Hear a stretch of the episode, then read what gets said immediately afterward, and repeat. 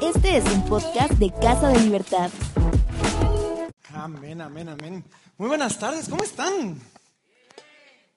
Miren que qué emocionante verlos la semana pasada, pues no los vi porque el Señor nos permitió viajar para, para ir a, evaluar a un pastor que está plantando iglesias en Cuba, una cosa chilerísima de verdad, que, que, que, que bien bonito. Y una de las cosas que más sorprende cuando uno viaja quizás es, es ver pues ya, ya la libertad que en algunos lugares hay, la mascarilla y todo eso. Sin embargo, sin embargo, acá todavía no estamos ahí.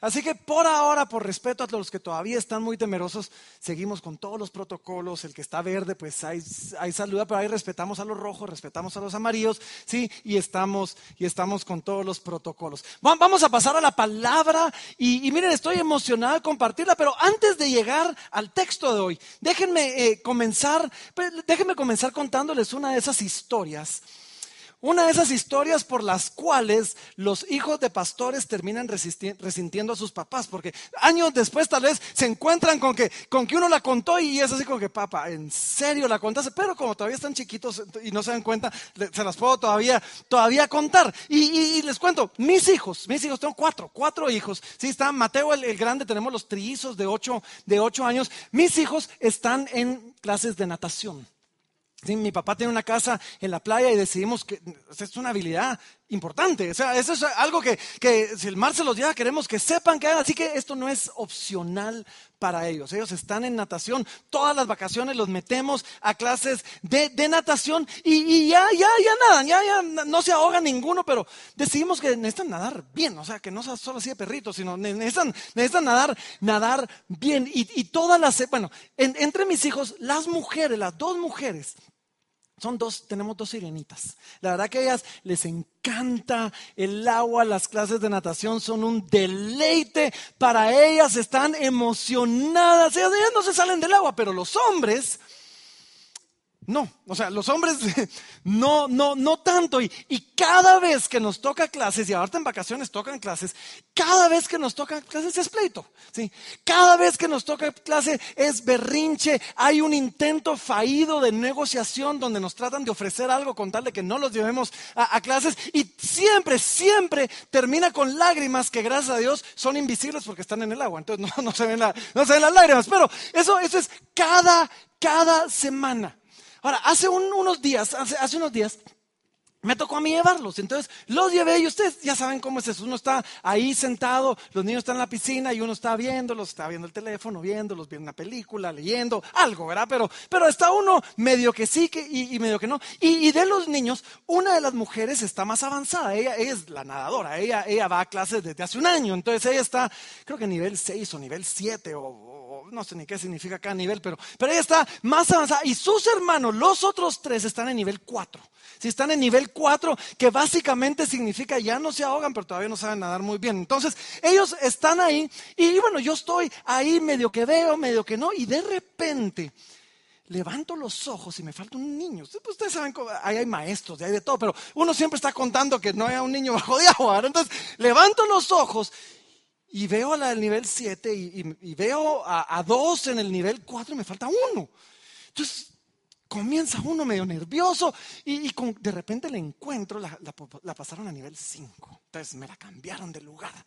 Y cuando terminó la clase, ustedes pueden imaginarse eso, ya salió papa, ya soy nivel 5 y feliz, me promovieron y me dijeron que me iban a dar un diploma y entonces, entonces comienza el papá momento emotivo, ustedes saben, uno pone voz así épica y mija. Estoy muy orgulloso, puse música de fondo así, estoy muy orgulloso de ti, tú sos esforzada, tú, ustedes saben, ¿verdad? Tú sos una princesa, pareces un delfín en el agua y Flipper no tiene nada contra ti, o sea, todo, todo eso. y mientras estaba yo en esas, uno de los hombres comienza y me dice, papá, no, no, no, mira, papá, lo que pasó es que a ella no la subieron realmente de, nivel. Lo que pasó es que ella se pasó por debajo como de la, de la división ahí y entonces cuando la maestra la... Y, y miren, y me comienza a contar toda esta historia dándome todas las razones por las que su hermana no merecía estar en el nivel que la habían pasado. Ahora, ¿a dónde voy con esto? Después de tener toda la plática de mi hijo, tu corazón, qué feo, o sea, en vez de alegrarte por tu hermana, ¿sí? Les cuento todo esto porque para mi hijo, las clases de natación no son un gozo, no son un deleite, son un sufrimiento. O sea, él la pasa, la pasa mal ahí. Y el hecho que a su hermana le fuera bien, donde él la estaba pasando mal, en lugar de ser una bendición y una alegría por ella, era una carga para él. Y les cuento esto porque esto nos pasa a todos. O sea, lo de los niños, pues son niños y no, no pasa mayor cosa. Pero esto nos pasa a todos en la vida, ¿o no? Muchos de nosotros, muchos de nosotros, cuando pasamos por momentos difíciles y de repente volteamos a ver y resulta que Dios está bendiciendo a otro, que no soy yo, pero de repente Dios decide bendecir a otros, en lugar de alegrarnos, por ello nos hace miserables a nosotros. Yo no sé si les ha pasado, pero déjenme darles algunos ejemplos. Hay personas, hay personas que quizás llevan ratos que se sienten estancados en su trabajo. Como que ahí están y ahí están, pero, pero no, no sienten que hay futuro. Cada vez que hay promoción les pasan por encima, no los voltean. O quizás no tienen trabajo, les está yendo mal. Y de repente reciben la llamada o la noticia de que un amigo acaba de cerrar el trato del, del, siglo, o sea, el trato de su vida, le está, sí hizo el negocio del año, le, fue re bien. Y aunque, aunque nos alegramos, hay una parte de nosotros, una parte muy oscura, hay una parte profunda en nosotros que muchas veces, en medio de que se alegra, hay un, no, solo un poquito de envidia, sino, sino esto nos aplasta a nosotros. Y en vez de gozarnos con el gozo de nuestro hermano, lo hacemos sobre nosotros y volteamos a ver al cielo diciendo, Señor, ¿y yo cuándo? ¿O no? Los solteros, me pasa esto con los solteros a cada rato. Los solteros ahí están orando por el siervo, orando por la sierva. O sea, sí, ahí están ellos ya, ya listos para que el Señor les traiga su bendición. Y de repente ha pasado con algunos que no solo no viene el siervo, no solo no viene la sierva, todos hacia alrededor se comienzan a casar. Todos a su alrededor se comienzan a comprometer y ellos en lugar de alegrarse es, es otra, así como que, Señor, ¿qué onda? O sea, pero si aquí estoy yo, tu hijo, tu hija, siervo del Altísimo, o sea, y pasa. O, peor aún, miren, y esto nos pasó a nivel personal, pero está uno buscando tener hijos y todavía no se nota. Solo luchamos siete años con infertilidad. Y en medio de eso uno está buscando los especialistas y está buscando, si, le dicen que ese doctor es el bueno, ahí va uno con el doctor que es el bueno. Y, en medio de todo esto, todos a nuestro alrededor comienzan a tener hijos. Todo, es más, hasta los que no quieren hijos meten las patas y, ahora, y uno dice como que Señor, pero Y yo me recuerdo, yo me recuerdo la lucha. Porque nosotros comenzamos a pedir hijos y en el proceso que el Señor nos mandó el primero nacieron siete en mi familia. Y me recuerdo cuando vino la primera noticia, gloria a Dios, que alegre, la segunda, que bonito, la tercera, ya dolió un poquito, así como, Señor. ya la cuarta, quinta, sexta, séptima, ya nadie se atrevía a darnos la noticia. ¿Y quién le va a contar al gordo? Eso yo, al, gordo de la Carol, que, su cuñada está embarazada por tercera vez en el proceso que ninguno. O sea, como que. Y hay algo en el corazón donde esto pasa. Pero saben, no, no, no, no solo no debería ser así, podemos llegar a que no sea así. ¿Cuándo dejamos que la obra del Evangelio haga algo en nosotros? ¿Cuándo ponemos nuestra esperanza en el lugar correcto? ¿Cuándo sabemos y podemos ver qué es lo que el Señor ha hecho por nosotros? Podemos llegar nosotros no solo a alegrarnos con, sino a, a ser bendecidos por la bendición de Dios sobre otro más. Hay muchos ejemplos de esto, pero hoy los quiero llevar a un texto. Estamos en 1 Tesalonicenses. Los quiero llevar al texto que nos toca el día de hoy. Y en este texto vamos a ver nosotros algo. Vamos a ver no solo cómo Dios puede sostenernos en medio de momentos difíciles, sino cómo debería ser nuestra actitud hacia aquellos que la están pasando mejor que nosotros cuando nosotros nos está yendo mal. Así que busquen 1 Tesalonicenses capítulo 2. Mientras lo buscan, déjenme darles un poquito de contexto por si no han estado viniendo, porque el apóstol Pablo, bueno, junto con, Timoteo y con Silvano, plantan esta iglesia en Tesalónica. Y cuando plantan esta iglesia eh, eh, en, Tesalónica, la cosa comienza a ir bien. La gente comienza a venir, el Evangelio comienza a regarse, se sumaron, dice, mujeres, no pocas, decía, no pocas se sumaron a, la hora y la cosa va bien. Y en medio de todo eso, un grupo de judíos le agarran contra Pablo y comienzan a levantar rumores de él al punto que los romanos se involucran. Y cuando los romanos se involucran y la vida de Pablo está amenazada, Pablo tiene que salir de noche huyendo de Tesalónica para salvar para salvar su vida. Entonces, no logra ni despedirse bien de la gente, no deja instrucciones finales, nada.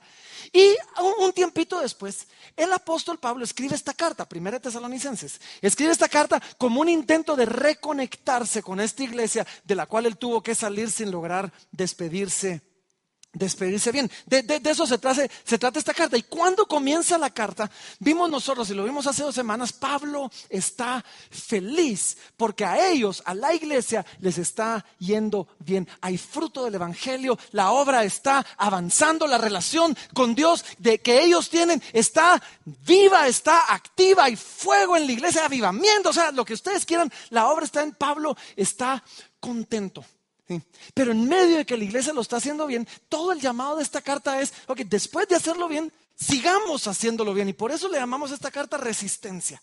¿sí? Por eso le llamamos este estudio resistencia, porque la idea es, podemos resistir aún en medio de la tribulación, resistir en medio de la oposición y hacerlo no solo bien, sino todavía mejor. Entonces, ahí comienza, sí, ahí, ahí comienza la semana pasada, Ángel nos habló, el pastor Ángel nos habló acerca de, cómo se recibe la palabra. Y hoy quiero que veamos esto. Así que segunda de Tesalonicenses, capítulo 2, vamos a comenzar en el versículo 17 y después vamos a leer todo el capítulo 3. Hoy es un texto largo, pero, pero miren esto, dice, pero nosotros, o sea, Pablo, Silvano y Timoteo, pero nosotros, hermanos, separados de vosotros por un poco de tiempo, de vista, pero no de corazón. Tanto más procuramos con mucho deseo ver vuestro rostro.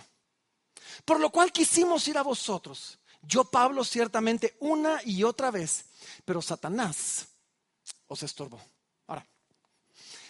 El propósito de este segmento que vamos a leer es Pablo está hablando de, su deseo de, ir a visitarlos y, lo contento que él está de, ver lo que pasa. Pero en medio de todo esto, hoy me voy a tomar la libertad de hacer un par de paréntesis que no son necesariamente lo que el texto está diciendo, pero que nos enseñan. Hay tesoros aquí que necesitamos detenernos y poder apreciar. Y el primero que quiero que veamos es esto. Y es que Pablo tenía el deseo profundo de ir a Tesalónica, de regresar a Tesalónica y no lo lograba, no, no podía lograrlo. Y esta es la primera lección que quiero que me pongan atención. En casa también, pónganme atención. Esta es la primera lección. Porque lo primero que debemos aprender es que no somos dueños de nuestro propio tiempo. No soy el maestro de mi propio destino. ¿sí? Y a veces se nos ha vendido la idea de que todo lo que yo me proponga hacer lo voy a lograr. Pero Pablo nos dice, no, yo he querido ir, yo me he propuesto hacerlo y no lo he logrado. Y es que no todo depende de nosotros. Hay cosas que están en las manos del Señor y no en las nuestras. Y si tú, ojo, si tú has estado intentando algo por algún tiempo y no lo has logrado, creo que parte del mensaje de hoy es ese solo. Descansa, relájate. Deja que Dios haga lo que solo Dios puede hacer, porque al final es solamente Dios el que tiene la palabra final. Ahora, miren qué interesante esto, dice, por lo cual quisimos ir a verlos. Yo, Pablo, ciertamente una y otra, y miren qué interesante esto, dice, pero Satanás nos estorbó. Ahora, paremos aquí porque quiero que vean esto. Primero, Satanás existe, es real. Es el enemigo de Dios, es el enemigo de nuestras almas. Y Él va a hacer todo lo posible por estorbar la obra de Dios en nosotros y por interrumpir nuestra relación con Dios.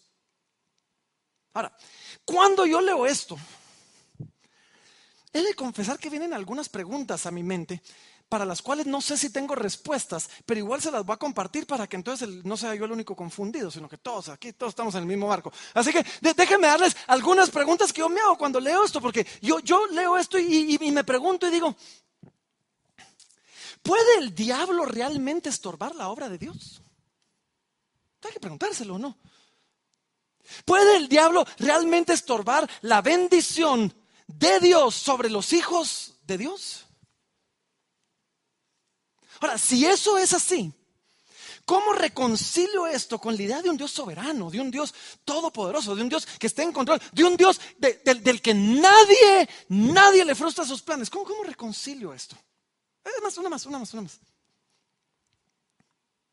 ¿Cómo sé yo cuando yo estoy haciendo algo, luchando contra algo y no se me da?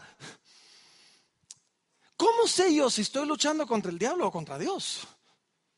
Porque hay una gran diferencia y a veces no sabemos. Ahora, si yo estoy luchando contra el diablo, se trata de perseverancia, se trata de consistencia, se trata de, fe y de, permanecer y, el Señor lo va a sacar adelante. Pero si estoy luchando contra Dios, o sea, mejor cambio de dirección porque si Dios no quiere, no. Ah, les dije, no, tengo una respuesta de cajón para todo esto, pero no, no tengo una respuesta de cajón para todo esto, pero, pero una cosa sí, una cosa sí, pónganme atención. Y si han estado distraídos, este es el momento. Si, están preparando el almuerzo, este es el momento. El diablo, aun cuando está obrando con el deseo de destruirnos, sin saberlo, está haciendo la obra de Dios a nuestro favor. Yo no sé si lo escucharon bien, pero se los voy a volver a decir. El diablo, aun cuando está levantándose en nuestra contra, no es sino un peón en las manos de Dios. ¿Y saben cómo lo sé? Porque cuando Jesucristo vino a la tierra, el diablo, y esto ya es mi imaginación, convocó a sus generales, convocó a sus huestes y dijo, hey, esto no puede pasar, necesitamos deshacernos de él. Y alguien ha de haber dicho, matémoslo. Y de repente los poderes demoníacos se levantaron, el infierno mismo se levantó para matar al Hijo de Dios. Y cuando lo clavaron en la cruz y cuando traspasaron su costado con una lanza, Jesús se paró diciendo, gracias Señor, porque consumado es. Y en ese momento han de haber dicho todos en el infierno así como que, oh, oh, acabamos de hacer nosotros el trabajo de Dios. Porque lo que el diablo hizo para destruir la obra del Evangelio fue lo que llevó a Jesús a ser colgado y morir por nosotros en la cruz. Cuando el diablo se levantó contra Job y le pidió permiso a Dios y le dijo, hey, déjame ir contra él, vamos a ver si no te blasfema. No solo Job no blasfemó, sino termina la historia con un Job que le dice, Señor, madre, conozco que todo lo puedes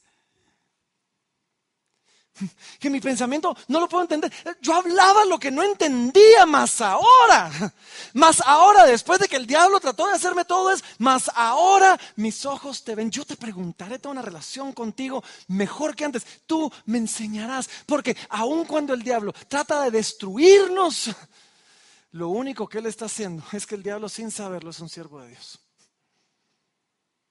Yo pensé que eso sí, lo iba a emocionar un poquito más, pero eh, aún el diablo sin saberlo es un siervo de Dios. Versículo 19, vamos, vamos a seguir adelante. Dice, ¿por qué? O sea, yo quise ir, no pude ir, no pude llegar, el diablo me estorbó. Dice, porque ¿cuál es nuestra esperanza o gozo o corona de que me gloríe? ¿No lo sois vosotros delante de nuestro Señor Jesucristo en su venida? Vosotros sois nuestra gloria y nuestra gozo. Ahora, el apóstol Pablo le está recordando a los tesalonicenses algo y les está diciendo, miren esto, es cierto que yo no, no logro ir a ustedes, es cierto que yo no puedo regresar a estar con ustedes, pero el Señor sí va a regresar. Y es cierto que el diablo me ha estorbado, pero nada va a estorbar la venida del Señor. Y cuando el Señor venga, ya sea que yo logre ir a ustedes o no, cuando el Señor venga, yo me voy a parar delante del Señor. Y miren, cuando el Señor venga, todos aquellos a los que un ministro ha podido ministrar, van a ser su corona y su gloria y su gozo delante del Padre, diciendo, Señor, aquí vengo yo y todos ellos conmigo. Entonces cambiamos la página, capítulo número 3, y comienza algo, comienza diciendo Pablo, ok, yo quise ir, no pude ir, pero el Señor va a venir. Pero, dice, por lo cual, no pudiendo soportarlo más, acordamos quedarnos solos en Atenas. Pablo estaba en Atenas y dice, acordamos quedarnos solos en Atenas y enviamos a Timoteo, nuestro hermano, servidor de Dios y colaborador nuestro en el Evangelio de Cristo, para confirmaros y exhortaros respecto a vuestra fe. Ahora, dos cosas que yo quiero que vean acá. Paréntesis, porque esto no es el tema, pero miren qué, qué chilero. Me encanta la forma en que Pablo habla de Timoteo. Solo miren esto. Dice, envié a Timoteo, nuestro hermano, servidor de Dios, colaborador nuestro. Y yo quiero que vean dos cosas acá. Primero es que a veces queremos ser Pablo, ¿no? Nos gusta la idea de ser Pablo. No, no, yo quiero ser Pablo, yo quiero ser el que todos conocen. Yo quiero ser el que digan la carta de Pablo a los tesalonicenses cuando realmente fue Pablo, Silvano y Timoteo. Pero, pero queremos ser Pablo, queremos ser el que brille, queremos ser el que alumbre. Pero nuestro llamado, tu llamado, mi llamado, nuestro llamado no es a ser relevantes, no es a ser impactantes. Nuestro llamado es a ser fieles. Y lo que Dios decida hacer con nuestra fidelidad ya está en manos de Dios. Y si Dios decide usar nuestra fidelidad y hacer de nosotros un Pablo, gloria a Dios. Y si Dios decide usar nuestra fidelidad y hacer de nosotros un Timoteo, gloria a Dios. Al final lo único que queremos oír es bien, buen siervo y fiel. Y mi oración es que el Señor nos permita ser fieles. A Él, útiles para su obra útiles para su pueblo. E, esa es mi oración. Y, no solo eso, miren, miren la armonía que había entre ellos. Qué chile esa armonía o no. Porque Pablo, no pudiendo él, manda a Timoteo y le dice, miren, ahí va Timoteo. Este es tipazo, mucha. O sea, este es un siervo de Dios. Él, él es él sabe lo que está. Pónganle atención, háganle caso, Timoteo, lo máximo. Y digo yo, así debería ser la relación entre los siervos de Dios o no. Deberíamos levantarnos unos a otros, recomendarnos unos a otros, exhortarnos. Pero hoy pareciera que está más de moda hablar mal del otro siervo y pelearme públicamente, porque eso trae likes, ¿verdad? Pelearme públicamente con otro siervo en lugar de levantarnos. Ahora, cerrando el paréntesis, dice, envía a Timoteo. Y lo envié con tres propósitos, y aquí nos muestra los primeros dos. Nos dice, primero, los envié a confirmarlos y a exhortarlos, segundo. Necesitamos eso.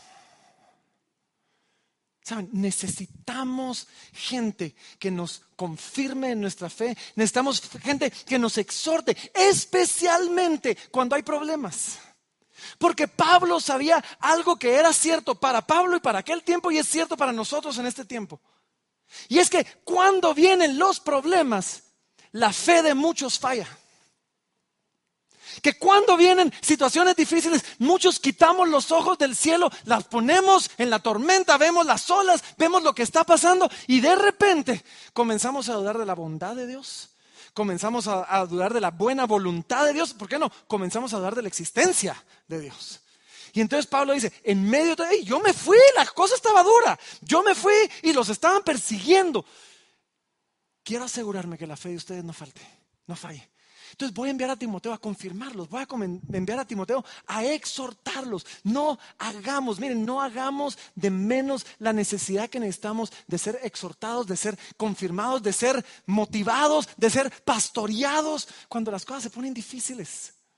Y es más, déjame decirte, si tú estás en una posición de, de que necesitas esa exhortación, acéptala, recíbela. Es, es más, pídela. Pide ayuda. Me pasa todo el tiempo y me rompe el corazón. Que de repente hay gente que, que, viene a la iglesia y le digo, hey hermano, hermana, llevaba ratos de no verte, habían pasado meses, ¿qué onda? ¿Todo bien? No, fíjate que me atropellaron al chucho, me despidieron del trabajo, o sea, la esposa me dejó, los niños no me hablan, o sea, y, y uno dice, madre, ¿qué pasó? ¿Y por qué no nos dijiste? Adivinos no somos. Pero no tenías por qué pasar por eso solo. Y de verdad, no, no tienen que venir con el pastor, con los pastores, con los... Volteen a la par y busquen a alguien. Si es necesario, solo digan, hey, ora por mí. Estoy pasando por esto, esto. Y van a encontrar, les garantizo, oídos prestos y listos. Gente lista para orar por ustedes y para exhortarlos. Ahora, si tú estás en una posición de confirmar a otros, de motivar a otros, hazlo. Eh, eh, necesitamos recordarle a aquellos que están pasando por un mal momento, necesitamos recordarles que sabíamos que el camino no iba a ser fácil. Es más, miren lo que sigue diciendo, versículo 3. El versículo 3 dice, dice así, dice, a fin de que nadie se inquiete por estas tribulaciones. Porque nosotros mismos, vosotros mismos sabéis que para eso estamos puestos, porque también estando con vosotros, os predecíamos que íbamos a pasar tribulaciones, como ha acontecido y sabéis. O sea, a veces necesitamos recordar y decir, nadie nos prometió que la cosa iba a ser fácil. Algunos desafortunadamente recibieron un evangelio que les dijeron, si tú conoces a Jesús, toda tu vida te va bien. Y es mentira. A veces Jesús viene a complicarnos la vida, porque donde antes podíamos pecar en paz, ahora ya no pecamos en paz. Y donde antes podíamos estar con los pecadores tranquilamente, ahora nos molesta y molestamos. Entonces necesitamos a veces ser recordados que ya sabíamos que esto iba a ser así. Necesitamos ser recordados que el Señor prometió que va a regresar y que cuando Él venga todo va a estar bien. Necesitamos ser recordados que es, y ojo, esto les ha pasado a muchos, que es muchas veces a través de las aflicciones que venimos al reino. Y algunos no hubieran venido a Cristo si su vida no se les hace pedazos antes. Y eso que se les hizo pedazos fue precisamente lo que los empujó hacia el Evangelio. Necesitamos entender que, que lo que nos está pasando, que nuestras aflicciones no son la ira de Dios. O no son ni siquiera por la oposición de los enemigos de la fe, son parte de un plan orquestado por un Dios soberano, que nada se le escapa y que puede hacer que cualquier cosa funcione para su gloria y para nuestro gozo. Amén. Así que necesitamos ser exhortados. Y para eso fue Timoteo, para exhortarlos, para consolarlos, para confirmarlos. Pero no solo fue para eso. Versículo 5, miren, Timoteo también fue a supervisarlos. Y dice, por lo cual, también yo, no pudiendo soportar más, envié para informarme de vuestra fe. No sea que os hubiese tentado el tentador y que nuestro trabajo resultase en vano. Pablo dice, hey, los envía a confirmar, los envía a cosas, pues envía a supervisarlos. Porque Pablo quería ver cómo estaba su fe. Quería asegurarse que estuvieran perseverando en medio de ella. Y, ojo, ojo. Y esto funciona en la iglesia y funciona afuera. Si tú eres jefe, si tú tienes una empresa, si a ti te toca supervisar gente, supervisar a alguien no tiene que ser algo de control. Supervisar a alguien puede ser algo increíblemente amoroso, que hecho bien puede resultar en que la fe o el trabajo de alguien sea afirmado y ellos sean exhortados. Y al final supervisamos. Porque nadie quiere trabajar en vano, ¿sí? Nadie voluntariamente trabaja en vano. Todos los que sembramos una semilla esperamos una cosecha. ¿O no? Todos esperamos ver algo y el fruto se va a dar donde estamos cuidando la, siembra, cuidando la cosecha, o como decimos en Guatemala, al ojo del, del amo engorda el ganado. Entonces Pablo manda a Timoteo a supervisar. dice, yo mandé a Timoteo a supervisar cómo va. El diablo quiere estorbar la obra, quiere, el tentador quiere tentarnos, quiere que caigamos. Y necesitamos gente a nuestro alrededor que nos esté exhortando, motivando para que no, para que no caigamos. Versículo número 6, miren lo que dice. Dice, pero, pero cuando Timoteo volvió de vosotros a nosotros, nos dio buenas nuevas de vuestra fe y amor, y que siempre nos recordáis con cariño, deseando vernos como también nosotros a vosotros. Por ello, hermanos, y, miren esto, no, se pierdan esta parte, por ello, hermanos, en medio de toda nuestra necesidad y nuestra aflicción, fuimos consolados de vosotros por medio de vuestra fe. Entonces, Timoteo va va a consolarlos y Timoteo regresa con buenas noticias, buenas noticias para Pablo y buenas noticias para nosotros. Y las noticias son estas. En medio de la persecución, la fe de ellos no ha faltado. Y las noticias para nosotros son estas. Aún cuando hayan problemas a tu alrededor, tu fe no tiene por qué fallar. Aun cuando todo tiemble, tú no tienes por qué caer, no tienes por qué tambalear. Y es que se puede permanecer con un corazón blando, con un corazón no endurecido, aun cuando todo a nuestro alrededor, cuando somos traicionados, cuando somos despedidos, cuando todo a nuestro alrededor se está viniendo para abajo. Y después, y este era el punto que quería hacer el día de hoy con la historia que les conté. Timoteo fue a consolar, miren qué chilero. Timoteo fue a consolar y regresó consolado. Qué increíble es eso, ¿no? Hay gente, hay, hay una fe que algunos tienen que está tan arraigada que aun cuando están en una posición de necesidad de ser consolados, nos consuelan.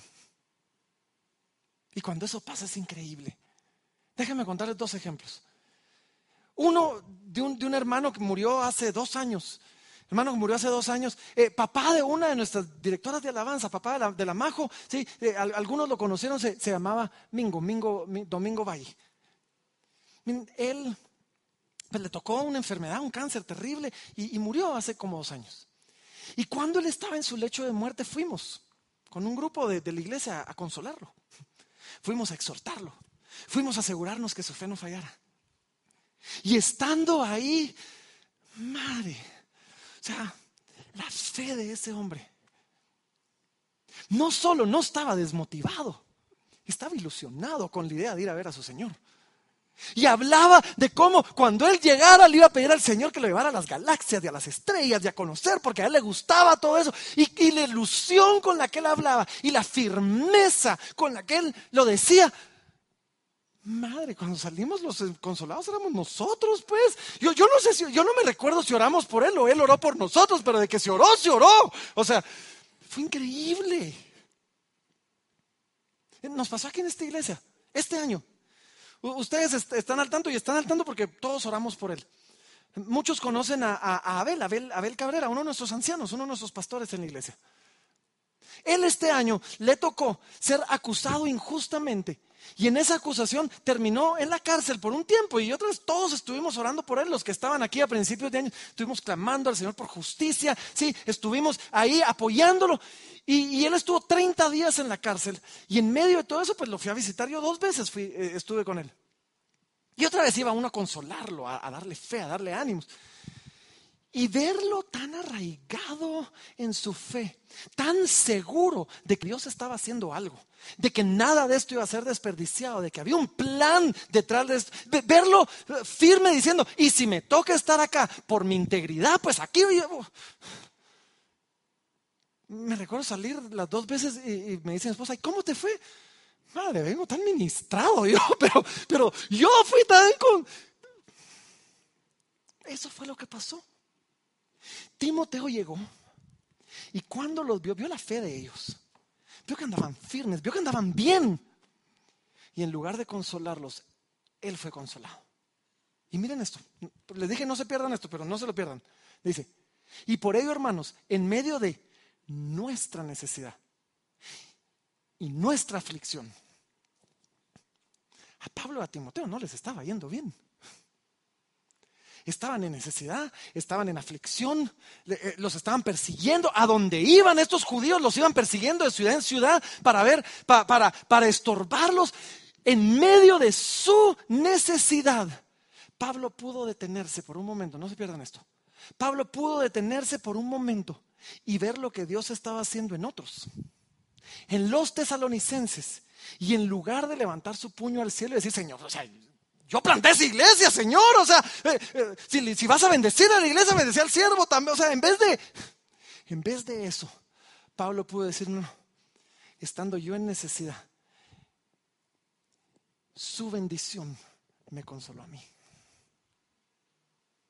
No se lo pierdan. Estando yo mal, el que a ustedes les fuera bien fue de bendición para mí. ¿No generó envidia? No generó reclamos a Dios. No generó un deseo secreto de que, ya, les va a tocar y van a ver, ahí van, no. O sea, y es que eso es la forma en que un hijo de Dios debería responder. Cuando vemos que Dios bendice a alguien, aun cuando esa bendición ni siquiera me ha salpicado un poquito, deberíamos de ver en esa bendición no solo gozarnos por ellos, deberíamos gozarnos con ellos y dejar que su bendición nos consuele a nosotros, diciendo, hey, tengo un Dios que no se ha olvidado. Y ya se acordó de ellos, tampoco se va a olvidar de nosotros. Y es más, es más, llevémoslo más lejos. cuando nuestra esperanza está en el lugar correcto. Cuando mis ojos ven a la cruz y, ven que nuestro Señor fue a través de la angustia y de la tribulación y de la aflicción que pudo bendecir al mundo. Puedo entonces yo ver a mis circunstancias y decir, quizás a través de esta angustia Dios puede bendecir a otros.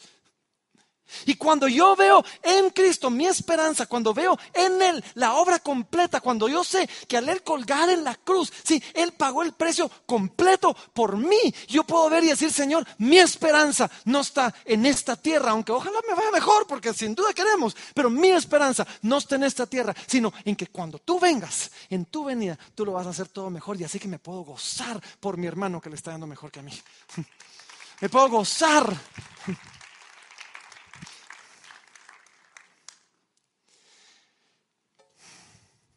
en lugar de amargarse preguntándole a Dios por qué, Pablo fue consolado por la bendición de Dios en otros. Bendice a Dios por ellos. Y es lindo, es lindo de verdad, cuando el amor entre hermanos es así, sincero, genuino, puro. Ese es el tipo de amor que Jesús oró cuando dijo, Señor, que se amen, que sean uno para que todos vean que tú, que, que yo estoy en ellos como tú estás en mí. Y eso avanza la obra del Evangelio. Hey, miren, miren, miren. Jesús nos dijo que por causa de Él el mundo nos iba a odiar. Y tarde o temprano vamos en una dirección, o que la gente se convierta o que nos deteste. En esas dos direcciones vamos. Si el mundo nos va a odiar, aunque sea, amémonos entre nosotros o no. Pues aunque sea encontremos amor acá. Sigamos leyendo. Versículo 8 dice, porque ahora vivimos Miren qué lindo, porque ahora vivimos si vosotros estáis firmes en el Señor. O sea, ahora yo, yo saco vida de que ustedes estén bien. Yo saco consuelo, yo saco aliento, yo saco ánimo de verlos a ustedes bien. Por lo cual, ¿qué acción de gracias podemos dar a Dios por vosotros? O sea, no me alcanzan las palabras para darle gracias a Dios por ustedes. Por todo el gozo con que nos gozamos a causa de vosotros delante de nuestro Dios orando de noche y de día con gran insistencia, miren esto, para que veamos vuestro rostro y completemos lo que falte de vuestra fe. Dos cosas, miren acá. Pablo quería irlo a ver y Pablo no lograba irlo a ver y Pablo insistía y no lograba. Y entonces, ¿saben qué, qué hacía Pablo? Oraba. Porque Pablo entendía, Señor, quizás no esté en mis manos que esto pase, pero está en las tuyas. Y así que voy a, insistir, orando día y noche con gran insistencia. Si hay algo que tú estás deseando hacer, que crees que es la voluntad de Dios y que no se te da y que no esté en tus manos hacerlo, ¿por qué no le pides al que sí tiene el poder para hacerlo? ¿Mm? Y después, miren esto, dice, para que veamos vuestro rostro, miren, y completemos lo que falte a vuestra fe.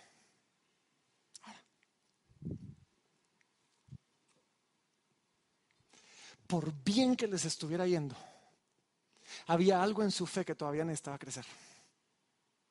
Y es que a mí no me importa si tienes una semana de haber conocido al Señor, un mes, un año, diez años o toda tu vida de ser cristiano. Y aun cuando estés bien, siempre hay lugar para crecer en nuestra fe. Y si tú te sientes que te estancaste. Y si tú has llegado a tener esa actitud así como que no, ya, ya, ya, ya me las puedo, pues ya leí la Biblia diez veces, o sea, todos los años, la leo una vez al año. Si tú ya no has entendido, vamos a pasar el resto de nuestra vida creciendo en el conocimiento de Dios, vamos a pasar la eternidad entera sin poder agotar el conocimiento de un Dios infinito. Siempre vamos a poder crecer. Siempre hay áreas en nuestra vida que necesitan ser pulidas, que necesitan ser trabajadas, que, necesitan ser santificadas. Siempre. Siempre, siempre, siempre, hay o pueden surgir dudas, sobre todo cuando hay problemas y aún cuando, están, estás bien. El apóstol Pablo le escribió a los corintios y les dijo, hey, miren, miren, miren, el que cree estar firme, mire que no caiga. Porque aun cuando creemos estar bien, hay áreas que deben seguir creciendo. Y me encanta cómo Pablo dice, hey, yo sé que están bien, yo sé que les está yendo bien, pero todavía sí, quiero ir, porque hay cosas donde necesitan crecer. Hay cosas donde todavía su fe le falta. Y por si nadie te lo había dicho antes, hay cosas donde a tu fe le falta. Y hay cosas donde a mi fe le falta. Cada vez que pecamos, más que un problema de pecado, de adicción, es un problema de falta de fe. Porque perdemos en ese momento que pecamos la fe de que Dios puede ser suficiente para suplir esa necesidad y entonces tomamos riendas, cartas en el asunto para hacerlo por nuestras fuerzas. Eso es falta de fe. Y Pablo dice, yo quiero ir con ustedes para completar lo que le falta a su fe. Y vemos nosotros que el ministerio de la palabra y la comunión los unos con los otros son lo que nos va a ayudar a ir creciendo en nuestra fe, completando nuestra fe. Por eso insistimos en nuestros grupos en casa, por eso insistimos en, nuestros cursos como EPS y todo eso. Necesitamos seguir creciendo en nuestra fe. Y después, ya para terminar el capítulo, vemos la segunda oración del libro. Los que vinieron hace dos semanas les dije, tesalonicenses es un Big Mac. O sea, pan, carne, pan, carne, pan. O sea, hay una oración, hay una exhortación, hay otra oración, hay otra exhortación termina con una oración. Esta es la segunda, este es el pan del medio. Y vemos, y esto comienza a transicionarnos a las exhortaciones que van a venir las siguientes semanas. Y, miren cuál es la oración del apóstol Pablo. Dice, mas el mismo Dios y Padre nuestro, y nuestro Señor Jesucristo, dirija nuestro camino a nosotros. Pablo había hablado de querer ir con ellos, completar lo que faltaba, su fe, sus intenciones eran buenas, creemos que era la voluntad de Dios. Pero en medio de todo esto, Pablo comienza orando, reconociendo que el que tiene la palabra final sobre todos nuestros planes es Dios. Que al final no se trata de qué tan duro trabaje, qué tanto me esfuerce, cuánta determinación y enfoque tenga, qué tan estratégico sean mis planes. Todo eso es bueno necesario, muy bueno, háganlo. Pero al final se trata de que Dios diga, es tiempo. Y entonces Pablo dice, y, el, y el Señor, que es el Señor el que nos lleve a ustedes. Tú necesitas al Señor en tus planes para que bendiga lo que vas a hacer. Tú necesitas al Señor para que dirija tus planes. Tú necesitas al Señor antes de eso, para preguntarle si ese es el camino que debes tomar. Y después él sigue orando y esta oración es más un reconocimiento de nuestra necesidad porque dice, y el Señor os haga crecer y abundar en amor unos para con otros, como también lo hacemos nosotros para con vosotros. Pablo reconociendo dice, al final el crecimiento de la fe, el crecimiento del amor es algo que Dios da. Entonces que el Señor nos conceda eso. Y sigue, versículo 13 para que seamos afirmados, para que sean afirmados vuestros corazones, irreprensibles en santidad delante de Dios nuestro Padre en la venida del Señor Jesucristo con todos sus santos. Necesitamos de Dios para ser afirmados. Él es quien nos afirma. Necesitamos de Dios en nuestro proceso de santificación. necesitamos una vida santa. Demasiada gente cuyo lema es el que peca y reza empata. Y ya, verdad, eso ya aburrió. Ya, ya, ya, ya. Ya cansó. Son buenísimos orando, son buenísimos pecando. Entonces, o sea, sí, el que peca y reza empata, es cierto. Cuando tú de corazón te arrepentes después de haber pecado, no empatas, no, no. No solo el Señor te perdona, el Señor te atribuye la justicia de Cristo y sales mucho más adelante. Pero el verdadero arrepentimiento es el que me hace decir, Señor, y ahora no quiero volver a pecar. Aunque lo vuelva a hacer, no, no quiero, Señor. Y Pablo nos está diciendo, miren, o sea, queremos nuestros corazones afianzados, irreprensibles, en santidad. Y eso es parte de lo que vamos a hablar la próxima semana, en santidad delante de Dios, nuestro Padre. Y necesitamos una actitud que no solo sea de continuo arrepentimiento, necesitamos una actitud que sea de Señor, ya no quiero más, detesto el pecado en mí. Y cuando tú vengas, quiero que me encuentres irreprensible. Yo no sé ustedes, yo quiero que el Señor me encuentre limpito cuando Él venga y no entre los revolcados. Tengo la esperanza que en su misericordia, aun cuando mis vestiduras no van a estar completamente limpias, esto no está en mis notas, pero saben, ahorita estamos, es el tercer servicio, así que me puedo alargar. ahorita estamos en un periodo que conocemos nosotros como el ya, pero todavía no. Su obra ya está completa, ya somos vistos como santos, perfectos delante de Dios por su obra en nosotros, aunque todavía siga pecando y siga revolcándome muchas veces. Ahora, yo quisiera que sea un estado comprado por mí y algo por lo que yo he trabajado también cuando Él venga.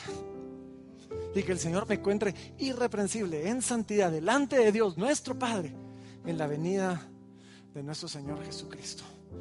Así que en las siguientes semanas vamos a ver el llamado de Pablo hacia la santidad. Y vamos a ver la promesa y la esperanza que tenemos de la venida del Señor Jesucristo. Así que no se lo pierdan, no se lo pierdan, va a estar, va a estar buena. Pero miren, ya para terminar, ¿qué figura más linda del Evangelio la que tenemos acá o no? Solo, miren esto. Pablo comienza la obra en, Tesalónica y se va. De la misma manera que Jesús vino, hizo la obra por nosotros y se fue. Y, estando lejos, Pablo dice, no, no, los voy a dejar solos, les voy a mandar a Timoteo. Y manda a Timoteo de regreso a exhortarlos, a consolarlos, a, afianzar su fe. Y, el Señor estando lejos dijo, yo no los voy a dejar solos, voy a mandar al Espíritu Santo, al Consolador, a que Él nos afirme, a que Él nos consuele, a que Él nos santifique. Es el Espíritu Santo el que está con nosotros hoy, afirmándonos. Y, la iglesia añoraba el regreso de Pablo de la misma manera que tú y yo añoramos el regreso de nuestro Señor. Y el Señor, Pablo, añoraba regresar de la misma manera que el Señor añora regresar a nosotros. Y, completar nuestra fe. La, diferencia es que Pablo no sé si regresó. No, no me consta históricamente si Pablo logró regresar a Tesalónica, pero Jesús va a regresar. Y donde Satanás pudo estorbar a Pablo, no puede estorbar a Jesús. Y Él va a regresar en gloria y en poder y va a arrebatar a los suyos y vamos a venir con Él en las nubes y vamos a ver eso dentro de dos semanas. Así que no se lo pierdan. Por ahora, por ahora, mientras esperamos su venida, mientras esperamos su venida. ¿Qué tal si nos amamos unos a otros? ¿Qué tal si hacemos planes, pero los ponemos en las manos de Dios, entendiendo que no dependen todos de nosotros. ¿Qué tal si ponemos nuestra esperanza en el Señor de tal manera que la bendición de Dios sobre otros no me amenace, sino me alegre? ¿Qué tal si nos esforzamos por vivir vidas santas que honren y agraden al Señor en todo, en todo lo que hacemos? Este es un podcast de Casa de Libertad.